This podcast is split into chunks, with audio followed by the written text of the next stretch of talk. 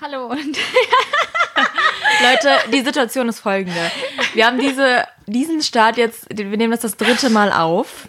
Ähm, wir haben nämlich einmal vergessen, das Mikro einzustöpseln. Beim zweiten Mal, weiß ich nicht, haben wir irgendwie, genau, wurde ich angerufen und jetzt ist es dann der dritte Anlauf. okay, ich will aber trotzdem diesen Start jetzt. Ja. Okay, Ja. also.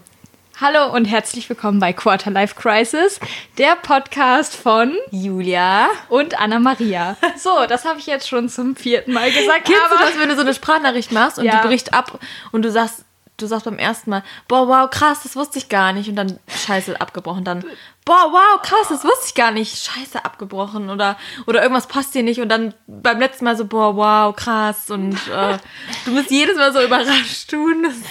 Okay, aber Fake. egal, wir machen, wir ziehen es jetzt hier durch. Wir haben ja auch eine gute Ausrede, weil ich meine, du warst jetzt im Urlaub und wir mussten ja jetzt auch einfach mal erstmal wieder reinkommen in Ja. das Ganze. Ja, das stimmt. Genau, ich war ähm, ein paar Tage in Holland. Es war sehr schön am Meer. Ich habe zwei Kilo zugenommen. Wirklich zwei Kilo zugenommen. im Ach Urlaub. so, deswegen hast du mir so viele Snacks mitgebracht, damit ich jetzt auch zunehme. Ja, hallo. Es geht nicht, dass du neben mir aussiehst wie ein Strich in der Landschaft. Auf gar keinen Fall. Also, nein, nein, nein. Okay, Julia hat das auf jeden Fall ganz, ganz intelligent angestellt. Sie hat mir nämlich eine wunder, wundervolle Snacktüte zusammengestellt in einer, äh, ja, es ist eine Douglas-Tüte, aber die ist prall gefüllt mit Essen. Also wirklich, da ist alles dabei, was das Herz begehrt. Von einer süßen Karte, äh, wo drauf steht All You Need Is Love, richtig süß, ähm, bis hin zu M&M's, die es hier auf jeden Fall nicht gibt, über irgendwelche Riegel und sogar irgendwie so ein fancy Gyros. Also ich habe alles jetzt. Es gibt so viele Leute. Es gibt viel glutenfreies. Es gibt vegetarisch und vegan in hundertfacher Ausführung. Also dieses Gyros da, das ist, äh, boah, ich glaube, das ist komplett plant-based. Ich glaube, das ist sogar vegan und das schmeckt, schmeckt richtig gut. An dieser Stelle Shoutout an Alina. Ja, die hat uns drauf Die hat, uns das, äh, die hat uns das gezeigt letztes Mal, als wir bei ihr in Holland waren. Äh, ist auf jeden Fall geil. Also Albert Heijn sei Dank. Es war ein richtig geiler Urlaub mit viel Essen und Strand und so. Ja, Sehr typisch schön. Holland. Also freut mich auf jeden Fall. Und ich freue mich noch mehr, dass wir jetzt heute wieder eine Folge aufnehmen. Mhm. Und dass du uns versorgt hast mit ganz viel Essen. Also wir haben hier vor uns, steht auf der einen, also es steht das Mikro hier und Essen. Ja, Essen. Und ganz viele Krümel schon, weil wir ja schon ein bisschen äh, öfter jetzt diesen Start Also hingelegt die, die ähm, Tonqualität kann ein bisschen schlechter sein, weil äh, wir haben diesmal die Wände nicht mit Stoff behangen. Irgendwie ist der Raum auch ein bisschen leerer als sonst. Von daher verzeiht uns bitte, falls es ein bisschen hallen sollte. Das ändert sich, das ändert sich wieder. Genau. Egal, heute ist jetzt äh, erste Folge nach unserer Nach unserem kleinen Sommerbreak. Genau, und ähm, das passt schon. Ja, worum geht's heute eigentlich? Also eigentlich ist unser Thema nicht so lustig, wie wir. Nee, es passt nicht zum Mut. Aber äh, das ist trotzdem wichtig. Man kann das, glaube ich, in jedem Mut ansprechen. Ja, Weil es irgendwie immer da ist. Und ich habe auch das Gefühl, dass wir in den letzten Folgen immer wieder auf dieses Thema zu sprechen gekommen sind. Und deswegen hatte ich auch die ganze Zeit das Gefühl, dass wir darüber ja eigentlich schon geredet haben. Weil irgendwie haben wir immer ein bisschen darüber geredet, aber noch nie diesem es so Thema ausgeführt, ja. eine ganze Folge gewidmet. Es geht nämlich heute um das Thema Zukunftsängste. Ähm, ja, also Zukunftsängste, was hattest du noch gesagt? So Also ich hatte einfach generell Ängste, ähm, die mit ähm, verschiedenen Symptomen einhergehen. Wir hatten als Beispiel die Panikattacken. Genau, das stimmt. Ähm, ja, ich würde schon sagen, das ist ein Thema, was uns am Herzen liegt, oder? Ich, ich glaube auch. Also auch gerade dadurch, dass es ja immer so ein bisschen durchgeklungen ist in den letzten Ja. Folgen. Genau, reden heute einfach noch mal ein bisschen intensiver darüber. Und ich würde sagen, dass ich mal direkt starte. Ähm, es gibt ja klar Ängste, kennt jeder, aber was sind eigentlich genau Zukunftsängste?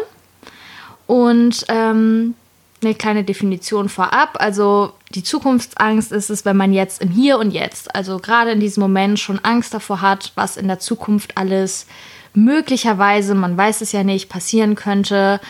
Und dass ein das im Hier und Jetzt, also in dem Moment, schon total lebend, beschäftigt und extrem belastet. Ähm, man kann sagen, dass dazu auf jeden Fall die Angst vor der Veränderung zählt, ähm, die Angst vor dem Ungewissen, was passiert und die Angst davor, Zu versagen bestimmt auch, ne? ja, klar, das ist so dieses, ja, man in Zukunft, dass man auch die Entscheidung, die man gerade trifft oder die man getroffen hat, ob die sich so richtig entwickelt. Ja. Das ist ja so ein bisschen diese Versagensangst, glaube ich. Ähm, wenn man davor Angst hat, okay, ich, ich treffe jetzt hier eine Entscheidung, beeinflusst die dann mein ganzes Leben total negativ. Ja. Werde ich das bereuen und so, ja. Und ich finde, da geht auf jeden Fall so mit einher. Ähm, oder was ich auch rausgefunden habe, ist es natürlich immer an diesen ähm, Scheidepunkten, sage ich mal so, im Leben oder wo so Schnittstellen sind. Ähm, was ja auch gerade im Studium ist oder auch danach, wo man sich entscheidet, okay, studiere ich das jetzt das Richtige? Oh Gott, wenn ich das anfange zu studieren, dann äh, entwickelt sich mein Leben so und so. Also, dass man so Entscheidungen trifft, wo man das Gefühl auch hat, das beeinflusst jetzt mein ganzes Leben. Oder dass auch so vieles Ungewisses auf einen wartet. Ja.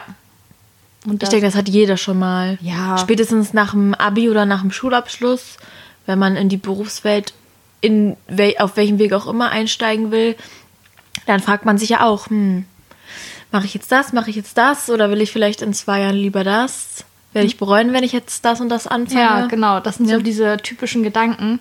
Und jetzt stell dir mal vor, diese Gedanken in Verbindung mit Klausuren, Stress, Druck, dann die eigenen Erwartungen, die Erwartungen von außen. In der Regel ist es ja immer so, dass man Erwartungen hat von den Erwartungen, die andere an einen haben. Also du denkst ja, die Erwartung der anderen Ja. ist immer sowas von hoch.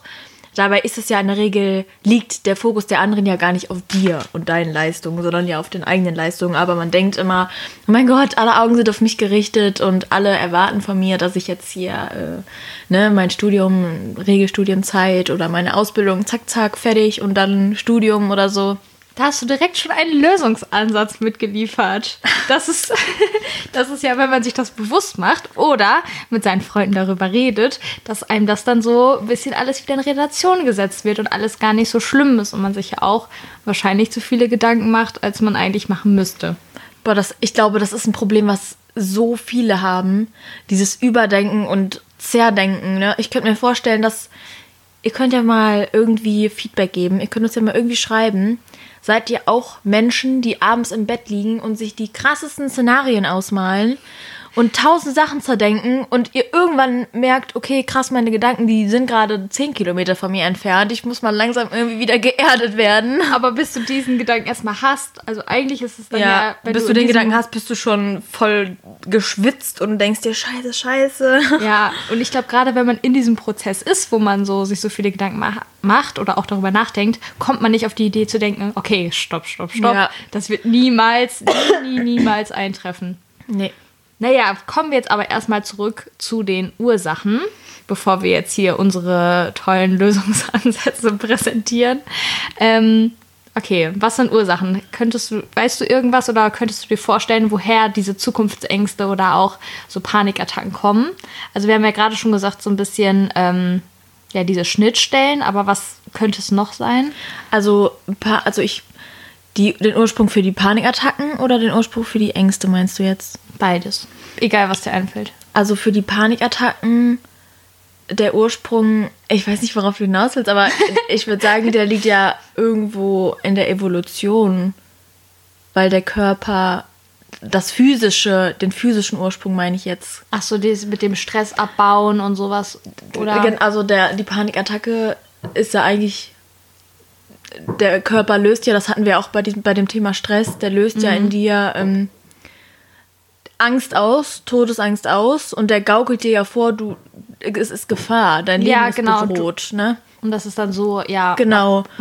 Das denke ich ist irgendwie der Ursprung da, liegt da irgendwie in der Evolution. Also klar, Psyche und Physe, das spielt sich ja so gegeneinander aus dann in dem Fall. Und der Ursprung von den Ängsten, ich weiß es nicht. Das ist ja irgendwie Selbstzweifel und so. Yes. Also, weiß ich nicht, da hat ja jeder Du so weißt doch, worauf ja. Also, das ist auf jeden Fall einer der Punkte, dieses geringe Selbstvertrauen oder halt auch diese Selbstzweifel, die man hat.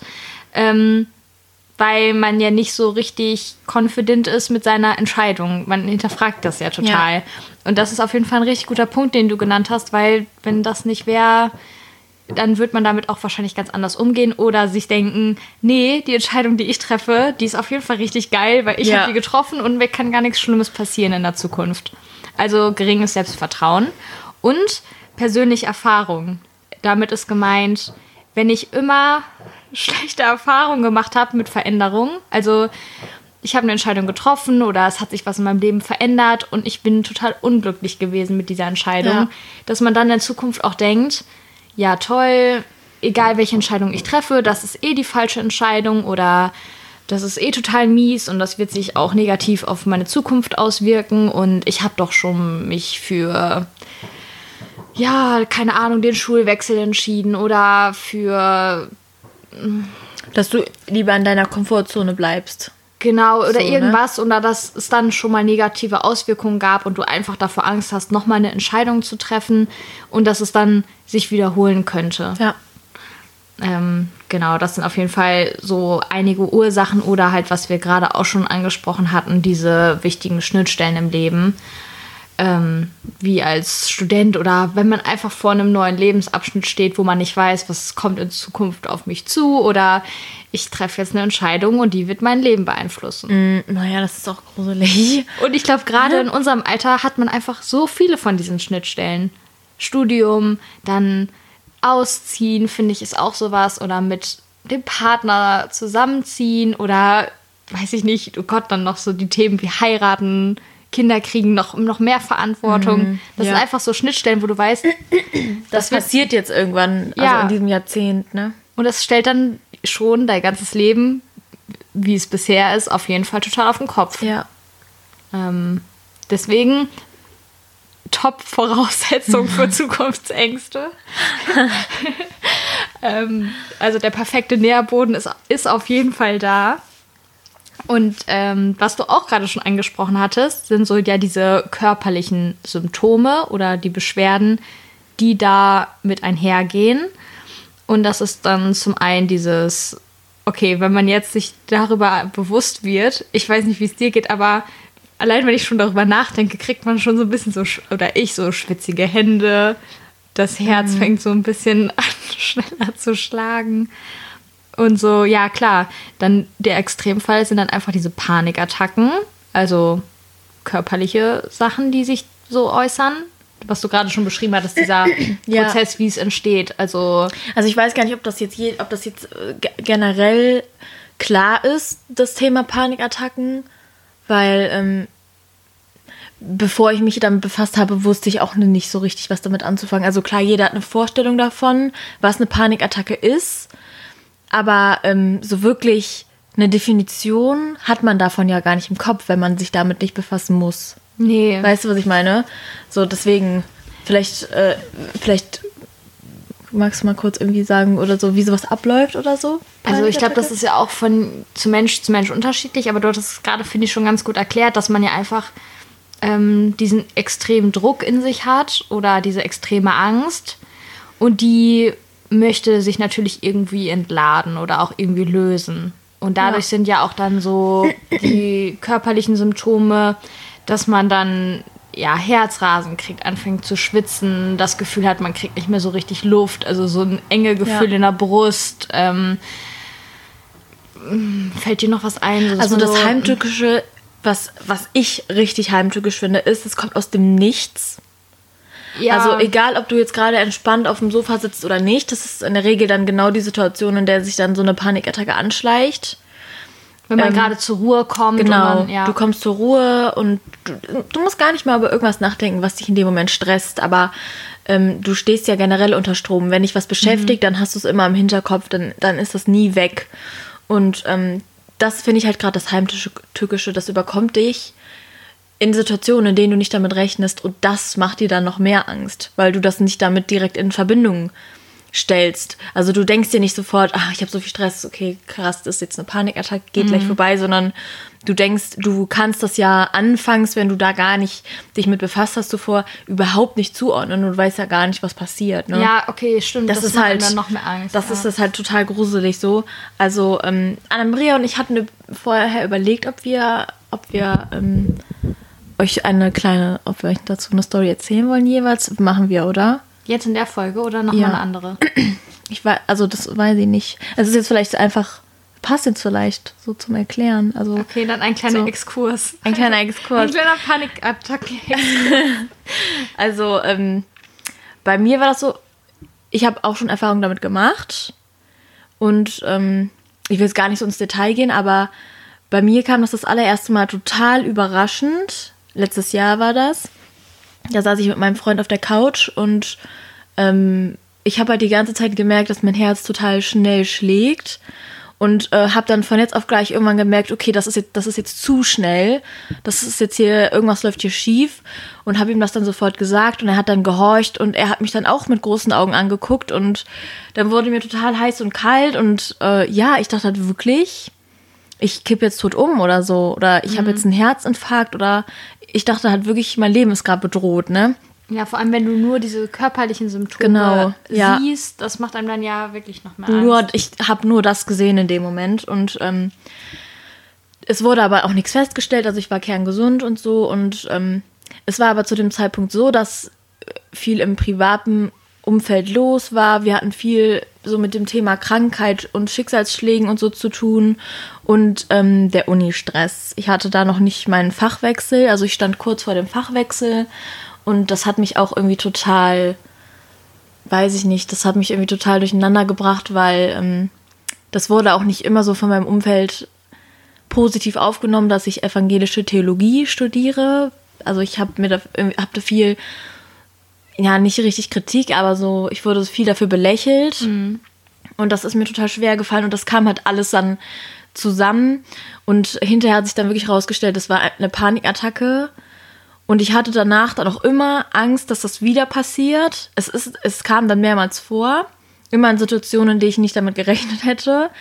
Und das macht einem dann wirklich Angst. Nur wenn man anfängt, das zu verstehen, ich habe dann halt irgendwann angefangen zu verstehen, okay, es ist jetzt nichts Schlimmes, ich muss mich jetzt beruhigen, ich muss jetzt was trinken oder ich muss aufstehen oder ich muss mir, mich irgendwo hinkneifen oder so. Dann geht das auch irgendwann wieder. Aber ähm, wenn man das nicht hat, wenn man nicht dieses Verständnis dafür hat, okay, ähm, es ist alles in Ordnung, es sind nur gerade so viele Dinge, die das fast zu Überlaufen bringen und deswegen reagiert mein Körper so, dann macht einem das einfach noch mehr Angst. Ja, Ne? ich finde es auf jeden Fall gut, dass du es auch schon direkt ansprichst, so was dir geholfen hat. Weil das ist auf jeden Fall extrem wichtig, dass man das weiß. Wenn dann halt sich da wieder rausholt. Also, dass man nicht in so einen Strudel gerät. Ja. Weil das ist ja was ganz schnell dann passiert, äh, dass man in dieser Angstspirale ist und dann hört man, oh Gott, mein Herz schlägt total schnell, ich kriege keine Luft mehr und es wird alles nur noch schlimmer, man steigert sich extrem rein und Ja. diese Reize, also Kneifen, irgendwie kaltes Wasser ins Gesicht, irgendwas scharfes Essen, Kaugummi oder so, das hilft einem dann ja da wieder rauszukommen oder wieder, ja, wie so ein Schlag ins Gesicht. Okay, Ja. komm wieder runter, es ist alles halb so schlimm, du, ja, du stirbst nicht, weil was du auch gerade ja schon beschrieben hattest, ist ja, dass man ja, so eine extreme Angst einfach hat und auch wirklich darauf hört. Oder du hast ja auch beschrieben, dass du wirklich Angst davor hattest, jetzt wirklich einen Herzinfarkt Ja. zu kriegen oder irgendwie sowas.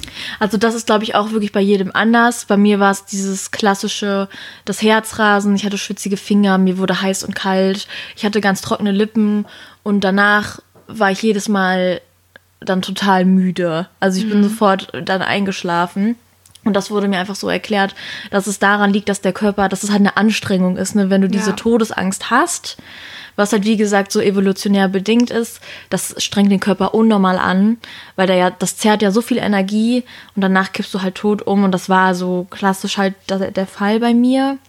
Ähm, was mir dann auch irgendwie geholfen hat, ist, dass ich mir wirklich immer bewusst gemacht habe, wie viel halte ich überhaupt aus, also so wie viel Druck, den ich mir meistens selber mache, ähm, bis so ein Fass bei mir überläuft. Also mittlerweile kann ich das ganz gut einschätzen und ich weiß mittlerweile, wann laufe ich eher Gefahr, dass sowas passiert und wann nicht. Zum Beispiel extremer Alkoholkonsum.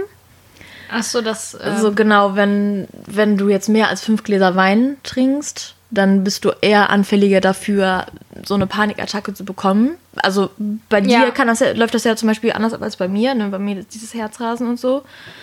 Aber ich muss halt auch dazu sagen, dass es bei mir gar nicht ausschließlich so dieser Unistress war, sondern es war tatsächlich halt auch einfach so Angst vor ähm, Krankheit. Also ich hatte wirklich auch oft Angst um meine Gesundheit, weil halt einfach so, ich kannte das gar nicht. Für mich war das noch fremd, dass von jetzt auf gleich einfach so Dinge Ja. passieren, ne? Und deswegen ähm, hatte ich dann immer so Angst um die Gesundheit. Ich dachte immer so, hm, ich weiß ja gar nicht, bin ich überhaupt jetzt gesund oder liege ich vielleicht hier und ich brüte irgendwie was Schlimmes aus, was gar kein, was ich gar nicht aussprechen will, ne?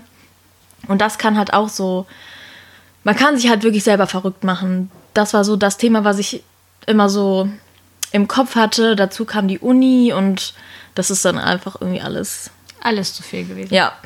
Also, ich kann ja kurz sagen, wie es bei mir war. Ähm, es war auch einfach, einfach auch zu viel. Also, es ist wirklich so dieses, dass es nicht nur eine Baustelle dann ist, sondern einfach ganz viele Sachen, die zusammenkommen und zusammentreffen. Ähm, ja, auf die ich jetzt eigentlich auch nicht so gerne alle eingehen würde, aber einfach ziemlich viel auf einmal, was einen dann total beschäftigt und fertig macht und dass man auch, also bei mir war es auch so, dass es nicht so dann einen bestimmten Auslöser gab, sondern irgendwie wirklich wie so ein Fass, was zum Überlaufen gebracht wurde durch einen mini kleinen Auslöser und dann hatte ich das auch, dass ich wirklich das Herzrasen hatte, schwitzige Hände. Und bei mir war es ganz extrem, dass ich wirklich dann keine Luft mehr bekommen habe. Also so hyperventiliert habe und wirklich auch so dachte, oh Gott, ja, ich kriege hier einfach gerade keine Luft mehr. Und ich hatte jetzt nicht so das Gefühl, okay, irgendwie was mit einer Krankheit oder so oder ähm, dass ich Angst hatte, okay, ähm, irgendwas stimmt mit meinem Körper nicht, sondern einfach totale Überforderung und nicht mehr wusste, wie komme ich jetzt aus diesem Strudel raus oder wie kann ich diese ganzen Sachen, die mich so beschäftigen, loswerden. Und das war was, was ähm, ja ganz extrem war. Und ich muss sagen, also mir hat das auch extrem geholfen mit diesen Reizen, also dann irgendwie was anderes zu suchen oder allein erstmal diese, dieses Wissen zu haben, okay, das ist jetzt gerade eine Panikattacke, es ist nicht schlimm. Also wenn man erstmal dieses Wissen hat, ich finde, das macht schon so extrem viel aus. Weil man auch weiß, das sind so viele Leute betroffen. Genau, es sind so. erstens so viele Leute betroffen und ähm, ich hatte auch zu der Zeit auch extrem viel so mit meinem Magen- und Darmprobleme. Und das sind auch Sachen, die das auch nochmal verstärken können. Und das hat mich auch dann in gewisser Weise beruhigt, okay, es ist alles okay mit dir. Und ähm, das hat ganz viele verschiedene Ursachen. Und dann kann man ja auch, wenn man wieder so zu sich kommt und ähm, wieder ganz objektiv darüber denken kann, anfangen, Punkt für Punkt so aufzulösen. Also, okay, was sind so Punkte, die mich beschäftigen und ähm, die dann, ja, aus seinem Leben zu streichen, Ja. sag ich mal. Und ähm, als ich das dann wusste und welche Sachen das sind, die mich halt so beschäftigen oder ähm, mir nicht gut tun, seitdem die jetzt weg sind, geht es mir auch, also mir geht's wieder gut. Und ich hatte dann auch keine Panikattacke mehr. Und das finde ich schon krass zu sehen, dass das dann auch relativ schnell weggeht, wenn der Körper sozusagen merkt, okay, gut gemacht, Girl. Gut gemacht, Girl. Du, You go, Girl. du hast die Sachen gestrichen und dann ist auch alles Ja. wieder gut. Also ja, dass es halt wirklich nichts Schlimmes ist und ähm, man muss halt nur gucken, äh, klar, man kann, du kannst es, man kann das alleine vielleicht sicherlich irgendwie bewältigen, aber ich denke, das ist immer was, wo man sich ähm, einen Rat einholen sollte, um überhaupt ein Verständnis dafür zu kriegen, was da gerade passiert, weil man darf halt nicht in diese Angstspirale, wie du gerade gesagt hast, verfallen, dass man diese Angst vor der Angst hat, dass du immer Angst hast, okay, sitz Oh ich Gott, jetzt hier kommt die Kino nächste und, Panikattacke, äh, ja. Fangen dann hier an zu hyperventilieren oder so. Ähm, sondern dass man, dass man erstmal ein Verständnis dafür bekommt und dann hat man auch mehr Kontrolle darüber. Also je, je mehr Wissen man darüber hat, desto besser kann man das kontrollieren, finde ich. Und dann geht aber auch gleichzeitig die Angst vor der Angst weg, weil du Ja. dann ja auch besser gewappnet bist. Also Ja, so ist genau. es bei mir dann zumindest so Ja, gewesen, dass ich total. dachte, ach ganz ehrlich, die kann ruhig kommen. Ich weiß ja, was ich tun kann, um das wieder hinzukriegen. Finde ich auch. Man, man darf das halt wirklich nicht, man darf das nicht so an sich rankommen lassen. Also ich hatte das am Anfang immer im Beisein von meinem Freund und dann hatte ich auch immer so ein mulmiges Gefühl, wenn ich ins Auto gestiegen bin und hingefahren bin, weil ich Angst hatte, Gefahr zu laufen, dass das wieder passiert. Und er dann nicht da Burscheid. ist, oder? Und also es war für mich eigentlich immer, manche Menschen sind dann vielleicht froh, in dem Moment alleine zu sein. Ich war froh, wenn er da war. Also ich war, also ich fand es ganz schrecklich. Ich, ich war mal alleine, als ich eine Panikattacke hatte und das war ganz schlimm. Ja, weil du dann, du bist halt hilflos. Und Genau, halt, ja. wenn was ist, dann ist er da und der war auch immer ruhig und der ist mir dann auch nicht irgendwie auf die Nerven gegangen oder so und hat auch keine, kein, keine Panik gehabt oder so. Der ist auch nicht hysterisch geworden, sondern der war ganz ruhig. Und das war halt zu meinem Glück, dass er dann, dass er auch so gelassen war, dass ich dann dann auch merke, okay, es ist alles okay. Weil wenn du dann jemanden neben dir hast, der sagt, oh mein Gott, oh mein Gott, oh mein Gott, was hast du, was hast du, komm, wir Ja. fahren ins Krankenhaus, dann, dann hast du keine Chance darauf, dich zu beruhigen. Ähm, dementsprechend Okay. ist es dann gut, wenn man dann jemanden dabei hat. Aber da muss man halt auch aufpassen, das darf auch nicht in so eine manipulative Schiene rutschen, weil eigentlich ist es etwas, das kann man theoretisch mit sich selbst ausmachen. Und das, ich, ich weiß nicht, ob du das weißt, was ich meine, aber man, man sollte den Körper nicht so darauf konditionieren, dass dann immer jemand da ist, der einem da raushilft, sondern das muss man selber machen. Man muss selber in der Lage sein, sich runterzuholen. Ja, auf jeden Fall, weil sonst ähm, Du hast es verbindest ja immer du ja alleine die, gemacht. Die, Genau. aber sonst verbindest du die Panikattacke auch damit, okay, ohne meinen Partner oder ohne denjenigen schaffe ich es nicht alleine. Ja, Und genau. deswegen ist es schon gut, wenn man weiß, nein, du bist nicht auf jemanden anders angewiesen, sondern du kannst ganz gut auch für dich selber achten oder auf dich aufpassen. Und das ist auch wieder dieser Punkt ähm, mit den Zukunftsängsten, also dass man ja auch an seinem Selbstbewusstsein und Selbstvertrauen arbeiten soll. Und es tut natürlich auch dem Selbstbewusstsein und Selbstvertrauen gut, wenn man weiß, ich komme selber mit mir klar und ich brauche niemanden und ich schaffe es auch selber auch aus Ja. meinen Panikattacken wieder rauszukommen. Ich fand, das war auch ein richtig gutes Gefühl, weil zum Ende hin war das dann immer so, ich wusste, okay, jetzt, ich wusste ganz genau, mein Herz rast jetzt und jetzt kommt was. Ich habe gemerkt, okay, jetzt scheiße, scheiße, scheiße. Und dann war das immer so, als würde ich vor so einer Abzweigung stehen. Das war wirklich eine Millisekunde, in der ich Zeit hatte zu entscheiden, beruhige ich mich jetzt und es ist alles halb so schlimm oder ich verweiter die scheiße, scheiße, scheiße Schiene. Aber das Problem ist, wenn man sich dann für den falschen Weg entscheidet, dann gibt es auch keinen Weg raus. Ja, und deswegen, ich fand es gut, dass du gerade gesagt hast, okay, auf der einen Seite alleine, aber weil wir auch gerade schon darüber geredet haben, mit Ablenkung, dass das total wichtig ist. Klar, es gibt ganz viele Möglichkeiten, sich abzulenken. Aber wenn man jetzt jemanden hat, der dann auch einem nochmal so ein bisschen dazu bringt, okay, ey, beruhig dich jetzt Ja. oder einem nochmal so ein bisschen das aufzeigt, das ist ja auch eine Form von Ablenkung oder Ja, auch eine Maßnahme, die man ergreifen kann, dass jemand einem dann ja so ein bisschen da wieder rausholt. Also es ist natürlich einfacher, wenn man nicht gerade in so einem Moment alleine ist, sondern da jemanden hat, der einen dann zum Waschbecken schleppt und einem kaltes Wasser ins Gesicht tut Ja. oder einen kurz kneift oder so.